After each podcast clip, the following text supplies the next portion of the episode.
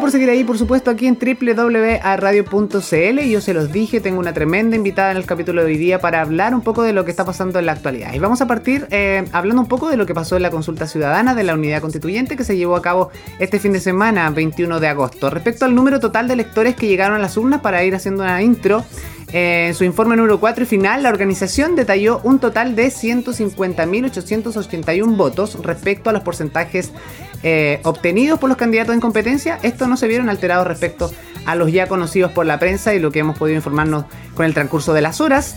Eh, en términos globales, la ganadora de la jornada, la senadora Yasna Proboste, consiguió 91.789 votos. Con eh, eso, si lo llevamos a porcentaje, es un 60.80%. Mientras que la ex vocera Paula Narváez logró 40.161 votos, quedándose con el 26,60%. Y el ex ministro Carlos Maldonado solo 18.931, quedándose con el 12,50%. Además, el informe también entrega el total eh, desagregado por regiones, donde se observa que Yasna Proboste se impuso con comodidad en relación em, al norte, particularmente en Atacama, su región natal, que representa en el Senado. Luego, donde logró el 84,2% de las preferencias, mientras que en Tarapacá marcó un 71.30%, un alto porcentaje, por supuesto, dentro de lo que fue esta eh, eh, consulta ciudadana eh, organizada por la unidad constituyente. Hay que decir que los, eh, para regular este informe fue un poco más complejo que una elección tradicional, ya que el CERVEL aquí se extiende, el CERVEL toma un, paso al costado, porque esta es, una eh, consulta ciudadana organizada solamente por la unidad constituyente, por eso la, fue quizás un poco engorroso enterarse de los porcentajes a tan temprana eh, hora el día del 21 de agosto. Estamos con una interesante invitada, ya lo dije, la doctora Jane Simon es profesora de Ciencia Política en la Universidad de Concepción. Durante más de 10 años fue directora del Magíster en Política y Gobierno. Actualmente es coordinadora del Grupo de Investigación Interdisciplinaria en Derechos Humanos y Democracia de la Universidad de Concepción y también parte de la red de politólogas, un término que me encantó. ¿Cómo estás Jane? Un gusto de saludarte y bienvenida a Mesa Redonda. Hola, un gusto de estar acá conversando sobre temas tan interesantes, ¿cierto? ¿Cierto? Me gustaría que nos contaras un poco de tu trayectoria, Jane, porque tengo entendido que tú llevas en Chile varios años. Y cómo ha sido también ese, esa experiencia eh, trabajando particularmente en la Universidad de Concepción, interactuando, cómo has visto que nuestra sociedad ha ido avanzando, hemos retrocedido, hoy día los jóvenes tenemos más opinión, ¿cómo lo has visto tú? Bueno, sí, es que Chile ha cambiado mucho. Hace, yo llegué aquí a Chile, déjame pensar, casi 27, 28 años para allá. Llegué en los 90, ¿cierto? Eh, final de 93. Y sí, ha cambiado mucho. Eh, yo diría justamente por las elecciones que vamos a conversar un poquito más sobre la consulta ciudadana, ha cambiado mucho, porque si uno mira la década de 90, la concertación, ¿cierto? Era la, la, esperanza, ¿cierto? Son, ¿cierto? La alegría ya viene, ¿cierto? Ese nuevo mundo, la democracia se abre, fin de la dictadura. Eh, y también Chile era, uno podría decir, mucho menos abierto al mundo. Cuando yo llegué, eh, conseguir cosas desde afuera, ¿cierto? No había Alibaba ni nada así para traer las cosas que llegan a tu puerta. Eh, uno estaba siempre haciendo filas para pagar cuentas, mientras que ahora podemos hacer tantas cosas, ¿cierto? Por, por internet y hasta el correo electrónico, que para nosotros ya es algo súper antiguo, en ese momento era algo revolucionario que nos permitía, y en mi caso me permitía comunicar a súper bajos costos con, con, familia, amigos afuera, ¿cierto? Ahora estamos súper conectados, como hiperconectados, eh, y ese cambio, yo creo, cambió mucho en general. Ahora, en relación a, como la participación política, yo imagino que estaba pensando, también ha cambiado mucho. Eh, como profesora de ciencia política, yo empecé a trabajar en el Departamento de Ciencia Política casi 20 años atrás. Y en ese momento todavía había, estamos hablando, ¿cierto?, al principio del siglo XXI, todavía había estudiantes con identidad militante, ¿cierto?, de partidos socialista, eh, demócrata cristiano, ¿cierto? No había ningún partido nuevo como Frente Amplio ni nada, y tampoco había PRO, yo diría, era más la derecha que andaba tirando como nuevos partidos muchas veces, como, eh, como candidatos, como tipo Sichi, mm. de cierta manera tenía como su propio partido, pero en general los estudiantes, y más importante, yo diría, la Federación de Estudiantes, tenían una relación muy ligada a los partidos políticos que tiene una trayectoria dentro de la participación política chilena. Hay que pensar eh, por ejemplo, el mismo Alejandro Navarro me parece que fue presidente de la FEC eh, o de Federación de Estudiantes de la Universidad de Concepción, por ejemplo. Claro, grandes referentes también de la política, ¿no? Que de alguna forma desde el, desde el nicho universitario ya comenzaban a movilizar masa y a imponer sus pensamientos políticos. Y yo creo que ese cambio, aunque fue un proceso transicional, pero especialmente con la movilización universitaria de 2011, ¿cierto? Que ahora eh, la misma Camila Vallejo se está como celebrando los 10 años desde entonces. Y ese marcó una diferencia, porque... Eh, por ejemplo, Guillermo Peterson, que es como chistoso porque ahora forma parte del Partido, eh, partido Comunista, me parece, pero en ese momento era, era presidente de la FEC como sin afiliación partidista, como fuera de Santiago y sin eh, esa afiliación partidista. Y ahora yo diría que cada vez más normal que, que la federación, que los jóvenes en general no se busque ser identificado con un partido político. Y cuando yo pregunto a mis estudiantes a quienes están en el partido, tienen vergüenza de decir, si son y cuando pregunto por qué no están en un partido o algo así, siempre hablan de la libertad. De se siente que pierden libertad formando parte de, una organización. De, partidos, yo diría. De partidos, sí, particularmente porque hoy día el mundo, de repente, ¿no te pasa sí que piensas que la palabra independiente siempre está un poco eh, manoseada en el último tiempo, ¿no? Porque siempre el independiente de alguna forma está ligado a un partido político o tiene el apoyo de un partido político tras el, el nombre y apellido, ¿no? Sí, y a diferencia, por ejemplo, si uno mira, eh, antes era muy importante que uno se identificaba con un partido, eh, pero poco a poco en el tiempo se ha ido transformando donde los partidos, y sí, es como obvio también para nosotros que va mirando las encuestas, porque las encuestas demuestran que los partidos están como a 4 o 5% de confianza, que es súper mm. bajo. Y como consecuencia tampoco es tan sorprendente que ni muchos militantes salieron a votar ayer en la consulta ciudadana. Eh, ¿Cierto? Es como, pero ese eh, no significa que no van a votar cuando vienen las elecciones. Yo creo que de cierta manera nosotros, eh, que las personas van yo diría, desconfiando en la representación. Ese también se observa mucho eh, con, con, los estudiantes en general, pero yo diría que se mantiene en el tiempo, ¿cierto? Los que fueron estudiantes 6, 10 años ya, ya son profesionales, ¿cierto? Y todavía desconfían, ¿cierto? De organizaciones o personas que van representando, sino prefieren eh, su propia voz, voz. Cuando hablan de independiente, yo creo que no quieren ser eh, encancillado en, hmm. una determinado o una tendencia política eh, que quede como a la luz de todo, ¿no?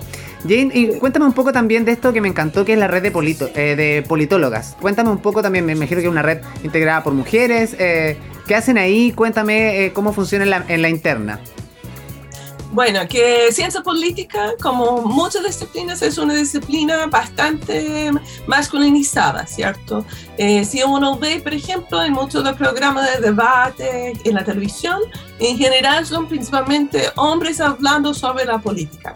Y eso también tiene que ver que la política, hasta hace poco, en verdad no, también asociamos principalmente con hombres. Y en Chile especialmente es grave porque tenemos una de las más bajas participación de mujeres eh, casi mejor en Medio Oriente, ¿cierto? Cuando vamos a hablar de Afganistán, en varios países que en Chile. Ahora, la red de politólogas jugó, hay una serie de organizaciones que emergen también a partir de, yo diría especialmente movimiento feminista que de, de Me Too, ¿cierto? Eh, en 2018, ¿cierto? Como hay una serie de organizaciones académicas generalmente en ciencia y nosotros somos un red de politólogas que somos politólogas que tienen un magíster, doctorado, un posgrado en ciencia política, obviamente mujeres.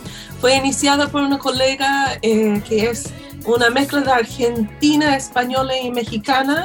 Eh, actualmente trabaja en la Universidad eh, Autónoma de México, eh, Flavia Friedenberg, y empezó a armar esa organización de, que busca visibilizar y fortalecer. Esencialmente como un club de Toby que se utiliza para promover a los politólogos nosotros somos un club de Lulu, ¿cierto? Que va promoviendo y apoyando el trabajo entre las mujeres. Eso también con el tema de paridad, donde participó varias colegas de red de politólogas que son expertas en el sistema electoral. Eh, inventaron esa fórmula de la cebra, ¿cierto? Que ha logrado que tenemos una convención constitucional eh, en paridad y además que el mecanismo de paridad favoreció más a los hombres que a las mujeres, que es interesante también, que demuestra de cierta forma que hay ciertos obstáculos que eh, sí que obstaculiza la participación de las mujeres de dentro de la política en la academia también. Que yo, yo creo que en, en, verdad en casi todos los lugares, en, en muchas organizaciones uno va chocando. Eso, Es una estrategia que va emergiendo. Y le comenté porque al final eh, hay una diversidad de expertas en, en, América Latina, en Europa, todos hablan español, ¿cierto? Y pueden hablar sobre lo que está pasando en los distintos países.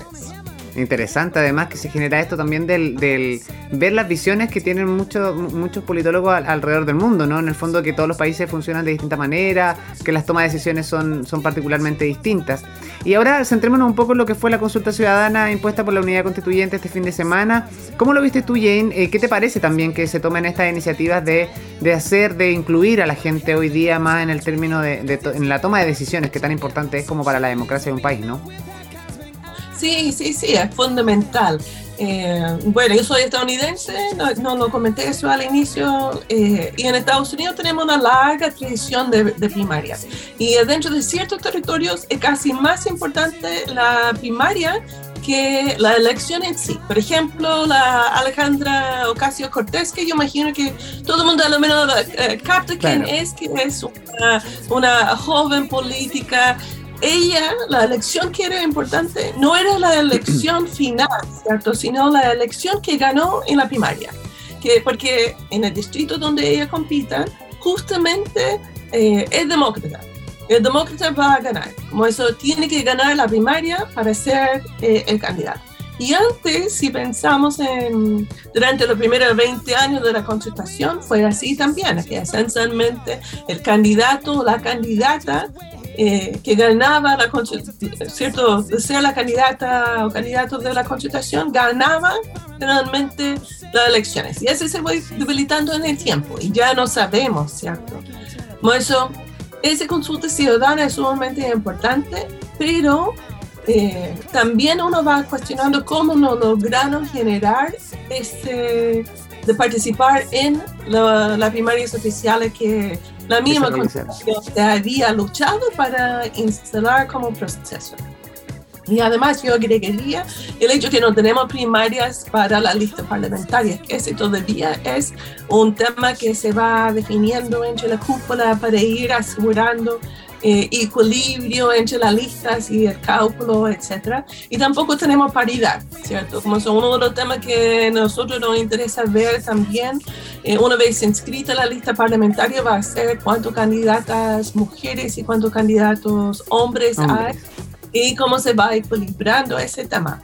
Y además hay que decirlo eh, que estamos en una semana clave precisamente para ese para ese tema, ¿no? De cuántas personas van a, van a ir van a ir a la candidatura de eh, eh, de diputados y todo eso, y se está generando esa conversación que también es al interior de los partidos y ahí, ahí se genera esta guerra un poco de codazos, ¿no? Entre los que podrían haber ido por un determinado sector y quienes no. Hay, eh, es todo un juego también, que hay que entenderlo también que es como un juego de ajedrez, en ir buscando la pieza clave que precisamente encabece una lista determinada de algún sector determinado. Entonces es todo un proceso enriquecedor. En este caso, el hecho de que eh, Yasna Proboste sea la representante o que vaya a la papeleta, por supuesto, en noviembre por la unidad constituyente. ¿Qué te parece una mujer que la, extrañábamos? Porque en primaria vimos puro hombre y ahora ya se, se, instaura de alguna forma Yasna Proboste a la papeleta en noviembre. ¿Qué te parece también ese rol? ¿Cuál crees tú que va a ser el, el sello diferenciador de alguna forma de aquí a, a noviembre? Además que quedan muy pocos días o pocas semanas para hacer campaña. Sí, es que es, hay, hay también tiene la responsabilidad de ir un, uniendo, ¿cierto?, a la, a, centro izquierda de cierta manera. Mm. que, como decía, también hay, hay una cierta tensión que siempre han habido entre eh, el Partido Demócrata Cristiano y el Partido Socialista, el Partido Comunista. Y yo creo que también eh, justamente la campaña que se hizo para la candidata de Paula Narváez, que, que no, no, se logró ni la mitad de los votos de Jasna Proboste, pero igual muchos de eh, ese grupo, tengo la sensación que podía ir justamente con Gabriel Boric. Como eso hay, que, mm. hay que ver cómo se va armando. Y esas son las características que tenemos ahora. Hablamos de independientes, pero también como todos los militantes, que pueden ser militantes todavía, pero también ellos se van moviendo más fácilmente y puede ser que se va reorganizando. Yo encuentro, y vamos a ver con las elecciones, que Chile está en un momento de reorganización de los partidos. Los partidos mm. tradicionales, ¿cierto? Si miramos, como volvemos a los 90, en, la década del 90, la separación, si uno apoyaba la dictadura o estaba en contra de la dictadura. Era derecho e izquierda solamente.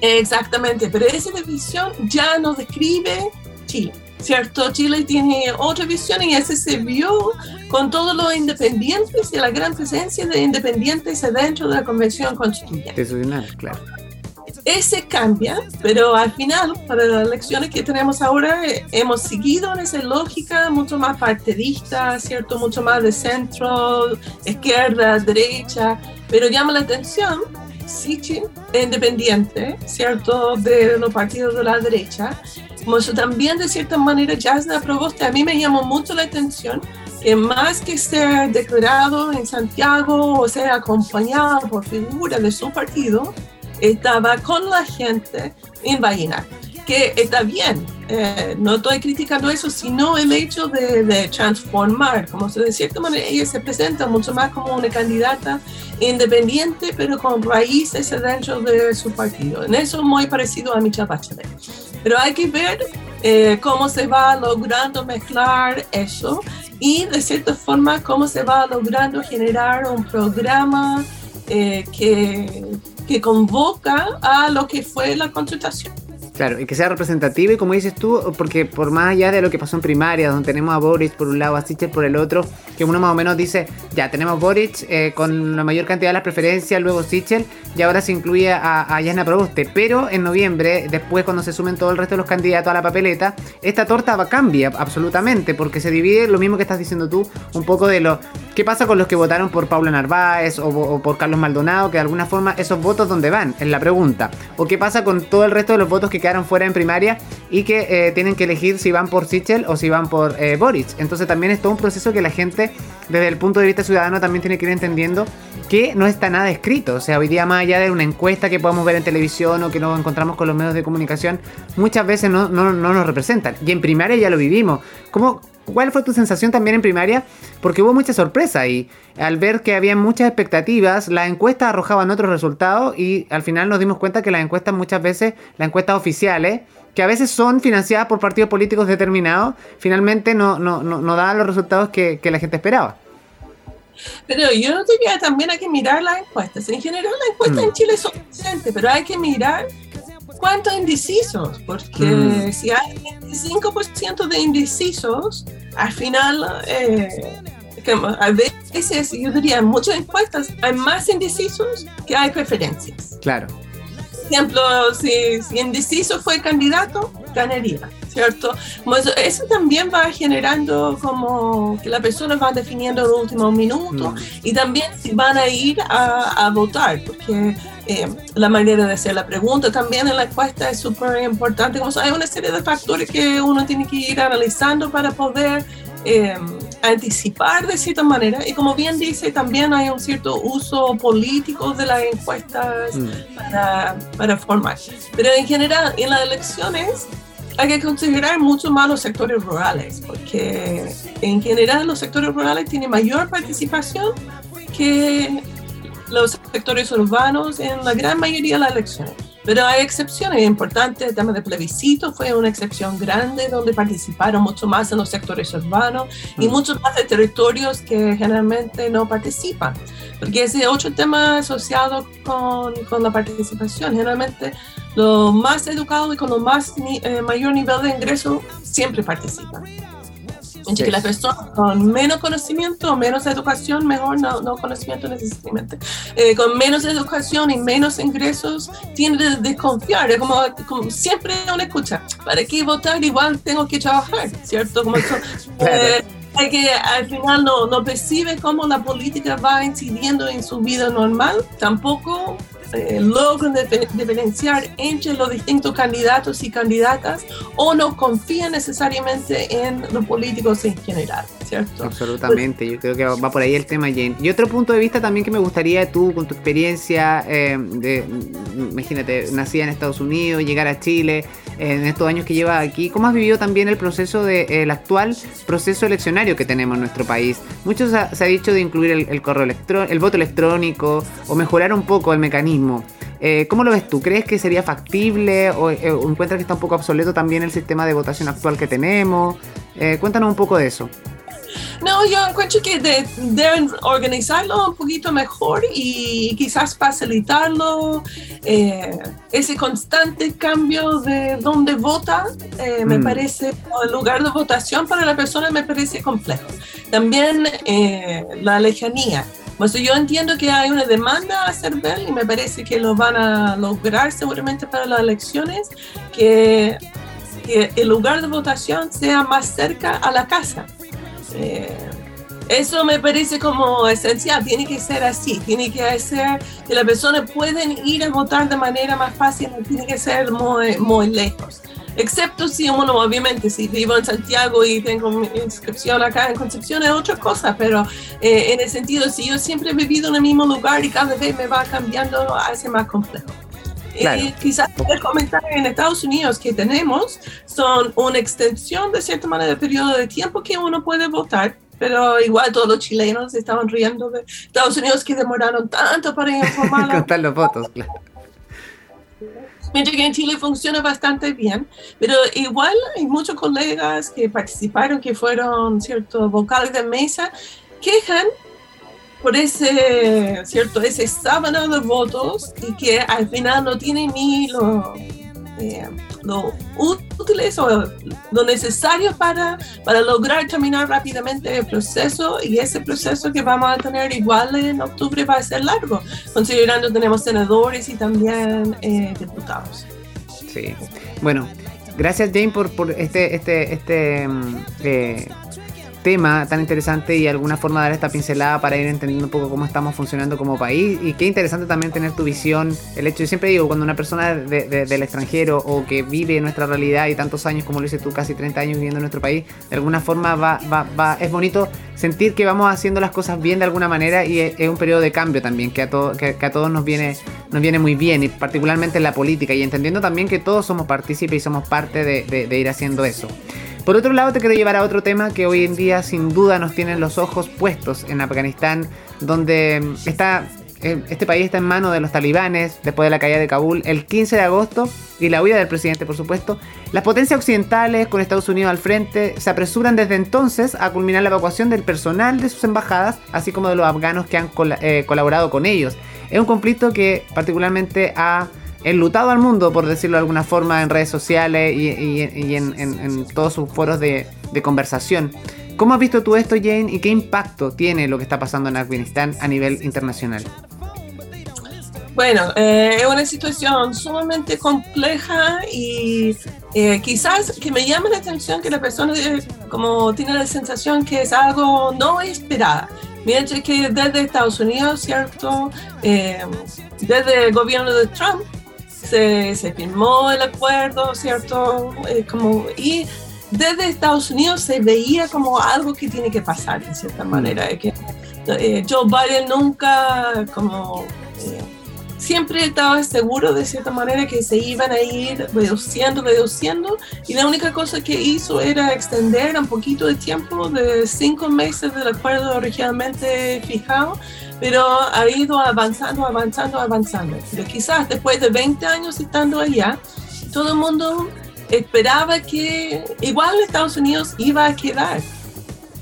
Pero después, ¿cierto? Cuando los talibanes empezaron a, ir avanzando, tomando control del país, y Estados Unidos se mantiene firme, se sigue sacando a su gente, se va generando una, una situación de crisis, pero una situación de crisis, quizás deberíamos aprender de eso, cuando uno tiene todas las señas que, que va a pasar solamente que uno cree que no se va a estar normal, etc. O que todavía no es el tiempo, va a pasar más adelante, uno siempre puede estar... o en el caso de Estados Unidos, Estados Unidos está como, pero ¿por qué hay tanto, eh, por qué se generó tanto problema de cierta manera? Ellos estaban saliendo según sus planes, etcétera, debe ser como normal que, bueno, que, que llegó los talibanes temprano, ¿cierto? Como llegar temprano a una fiesta de cierta manera. O sea, llegó temprano antes que salió a Estados Unidos y ese se generó todo un problema.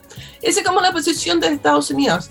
Igual, ha sido súper complejo, las imágenes, obviamente. Absolutamente, o sea, el aeropuerto de Kabul, imagínate, y, te y ahí te voy a interrumpir un poquito, Jane, porque hasta, desde la, hasta la fecha, o sea, de evacuados desde el 14 de agosto hasta la fecha van 37.000 evacuados. Eh, los trabajos internacionales para evacuar a los extranjeros y colaboradores locales del aeropuerto de Kabul han permitido sacar a estas 37.000 personas eh, cuando los talibanes, por supuesto, ya lo hemos dicho, asumieron el control de Afganistán. Solo Estados Unidos han gestionado en los últimos días 28 eh, vuelos que han permitido sacar de Kabul a 10.400 personas. Y las fuerzas de la coalición internacional, por su parte, han operado otros 61 aviones con más de 5.900 personas a bordo. Y muchas veces hemos visto estas imágenes de aviones que no tienen la capacidad suficiente y aún así van pero totalmente hacinados. O la imagen también que veíamos y que se viralizó esta semana, la imagen del bebé en el fondo cuando ya por desesperación una madre entrega eh, a, los militares estadounidenses a su bebé para que, para, que lo saquen de ahí. Imagínate, imágenes súper crudas o todas las 29 reglas así como casi lapidarias para, para la mujer impuesta por, por el régimen talibán. O sea, me, me, sobrecoge de alguna manera todo lo que está pasando y muchas veces no le tomamos conciencia. Ahora, ¿Qué puede hacer el resto de los países, eh, Jane, en este, en este conflicto? ¿La ONU o, un país independiente como Chile? Es que es un momento complejo. Es que, eh, ¿Qué pueden hacer? ¿Que quieren mandar ocho, eh, ocho fuerza militar que es como mm. Estados Unidos, que se fue allá hace 20 años, se quedó allá antes de eso, la Unión Soviética antes de eso, los británicos, y de cierta manera que se ha mostrado es que desde Afganistán hay un cierta, no sé si mística, pero hay un rechazo muy fuerte a hay gente que viene desde afuera, un poquito como Concepción, ¿cierto? Como mm. eh, pero de cierta manera como eso, de que hay un rechazo, un desconfianza hacia las personas que vienen desde afuera. Ahora, en el caso de Estados Unidos, igual, cuando estaban allá, van construyendo la democracia, ¿cierto? O aportando, entre comillas, pero esencialmente a través de la intervención militar buscando fortalecer la democracia y fortalecer la capacidad de mantener orden adentro del país. Pero en muchos de los países en Medio Oriente, el tema es que el poder, eh, habla muchas veces de poder social, pero podemos pensar, por ejemplo, en el caso de Colombia acá, pero esencialmente tiene eh, líderes a distintos niveles aquí territoriales, ¿cierto? Que tienen un cierto poder y va controlando esencialmente, son el Estado adentro de sus territorios y el Estado en sí no tiene suficiente presencia para controlar ese tipo de formas. Parcialmente como el tema de, como, eh, de comunidades en resistencia mapuche, ¿cierto? Hay mucha crítica que el Estado no, no puede... interviene, claro que parcialmente interviene, pero de cierta manera, esencialmente, el Estado tiene poca presencia en ciertos territorios. Y en Afganistán, mucho del país es así, y Kabul es donde se concentraba, ¿cierto? El jefe del Estado, el gobierno, pero que es importante también de, me parece, 38, 39 millones de personas. En las últimas elecciones votaron menos de 2 millones de personas. De personas. Como la, la consulta ciudadana, ¿cierto? es que, es que es una baja participación y como consecuencia tampoco se siente tanto lealtad hacia ese gobierno. Pero eh, igual son hartas personas, dos millones de personas que de cierta manera cree en ese, en ese sistema. No es decir que el resto no cree en el sistema, pero de cierta manera están en, en, en, en otros mundos. Ahora, yo creo que Kabul va a ser muy difícil para los talibanes controlar, porque mucho del apoyo hacia un sistema democrático está dentro de Kabul. Por eso vamos a ver qué pasa. Ojalá que las organizaciones de Naciones Unidas se va a mantener presencia allá. Es claro que China y Rusia están ya negociando y manteniendo presencia también con, con los talibanes pero eso no nos da mucha confianza en relación a la protección de los mm. derechos humanos y especialmente... Sí, y otra, hay, ahora hay otro tema interesante también, Jane, que es digno de analizar. En el fondo, ¿qué va a pasar con los países que, hay muchos países que se están negando a recibir refugiados de Afganistán? No, sí, sí, sí. De, verdad, cuando yo andaba mirando lo que está pasando, uno piensa en Chile en los años 73, ¿cierto? En el momento del golpe. Porque si uno piensa mm. en el momento del golpe, fue un poquito así, que eh, eh, quizás es un poquito más grave, que uno está viviendo, ¿cierto? La unidad popular es un momento donde hay bastantes libertades, ¿cierto? En términos, o un momento muy progresista, si quiere decir, y libertades de cierta manera para, para muchos sectores. Y después viene el golpe y de cierta manera, especialmente en Chile, un país con una tradición democrática, ese se va generando como tradición democrática, yo diría también de, de la ley. Pues uno mm. piensa que se va a hacer una transición pacífica, ¿cierto? Pero después toda la gente que está en la embajada, que tiene que escapar por otros lados, etcétera, como eso, ese tipo de eventos son obviamente traumáticos, traumáticos y hay que ver cómo se va eh, cómo la comunidad internacional va a buscar eh, aportar a la mejor resolución o avance de ese sistema. Personalmente yo pienso que la mejor es como de, mantener eh, los medios de comunicación como luchar para la libertad de expresión y mm. para que haya información y también que se va asegurando los derechos humanos en términos generales. Pero yo, eh, en verdad, en general, no solamente yo, en ciencias políticas, si uno ve los estudios, la gran mayoría de los estudios muestran que la intervención militar no favorece una consolidación democrática. Eh, mucho mejor apoyar a las fuerzas no violentas dentro de un país para ir favoreciendo una consolidación democrática. Ahora, cuando no hay un suficiente Estado ni nacionalidad, uno tiene que buscar otro tipo de estrategia. En verdad es una situación muy compleja y que está bastante compleja en, en todo el Medio Oriente. Yo agregaría también, uno va consultando, pensando que el mismo tema del desorden puede favorecer a ciertos grupos también, porque uno de, los, eh, bueno, una de las explicaciones por lo que pasó durante los 20 años es que la gran parte de la economía de Afganistán es informal y se mantiene fuera, ¿cierto? No paga impuestos, eh, no tiene control de gobierno, que Afganistán en verdad es un país eh, rico en recursos, en cobre, hmm. en metales raras, y también en litio, ¿cierto? Que son todos temas que Chile, ¿cierto?, va promocionando. Pues podemos pensar, hay eh, decisiones estratégicas, tanto por Rusia, China, yo imagino otros países, para estar presente allá. Pues para, para, tomar un poco de protagonismo, ¿no? En el caos siempre hay una oportunidad y ahí son estos países que, potencias mundiales que de alguna forma pueden intervenir. Jane, te quiero agradecer porque de verdad ha estado muy interesante la conversación. Hay que, para ir cerrando el tema, hay que recalcar que em, piden que se prorrogue el límite fijado porque el día 31 de, agosto se supone que ya no, podrían salir más eh, eh, personas evacuadas desde Afganistán. Y ahí está ese conflicto, vamos a ver lo que pasa, hay que estar atento. Como dices tú, es súper importante estar al tanto, que el tema se mantenga en los medios de comunicación, es la única forma eh, que vayamos viendo lo que está pasando y cómo también se va a ir desarrollando este tema que tiene hoy día los ojos eh, en todo el mundo y nos tiene con el corazón un poquito apretado porque uno ve los conflictos, Medio Oriente ya ha pasado por otras crisis y, que es triste también ver, porque muchas veces vemos la imagen de, de los más vulnerables, ¿no? De la mujer, de los niños, eh, que muchas veces se ven afectadas por, por este tipo de, revueltas y que de alguna forma hay que buscar eh, un llamado a la paz. Yo creo que es el, el sentido común, ¿no? Sí, definitivamente. Y de ir trabajando, de ir generando esa cultura de la paz y el respeto a, los demás. Y eh, para mí, bueno, como indicaste al inicio, eh, soy coordinador del Grupo Interdisciplinario de Derechos Humanos y Democracia. los derechos humanos son las bases de, la democracia, que de la cultura de la paz. Tenemos que ir garantizando, asegurando que la persona tiene la posibilidad de crecer en una situación de dignidad humana y respeto y obviamente autonomía y seguridad física. Absolutamente. Muchas gracias, Jane. Gracias por tomarte el tiempo y haber compartido con nosotros aquí hoy día en Mesa Redonda. Quédate ahí nomás porque yo me voy a ir a la pausa. ¿Pero algo que decir? ¿Algún saludo a tu, alumno o algo? No, solamente agradecimiento. Bueno, nosotros vamos a empezar una nueva, un nuevo semestre, pero muchas gracias por la invitación y la conversación interesante.